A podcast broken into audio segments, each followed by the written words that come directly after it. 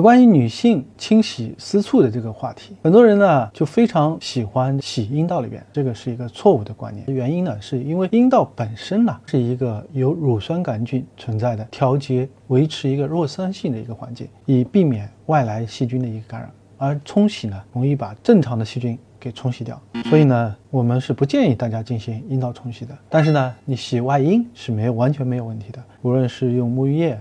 或者是肥皂都可以清洗外阴，每天的这个清洗也都是非常必要的。我只是说不要清洗阴道里边。也有一些医生呢，有可能会在你炎症的时候给你开了一些阴道的洗剂。现在的研究呢表明啊，我们这种阴道的冲洗这种行为在任何时候都没有太大必要。阴道冲洗不仅仅对你炎症没有起到太大的帮助，而且会影响造成你炎症的扩散，比如说引起你盆腔炎，引起你这个宫外孕、宫颈癌的机会，总体来说是增加的。所以呢，不推荐。在任何时候进行阴道冲洗，这已经有非常好的科学证据在证明这些这件事儿的。这也是美国妇产科学院给我们所有妇产科医生的建议。所以，如果您是医生，以后不要再给病人开阴道冲洗的这个药了。治疗阴道的炎症，一般我们选用阴道的栓剂就可以了。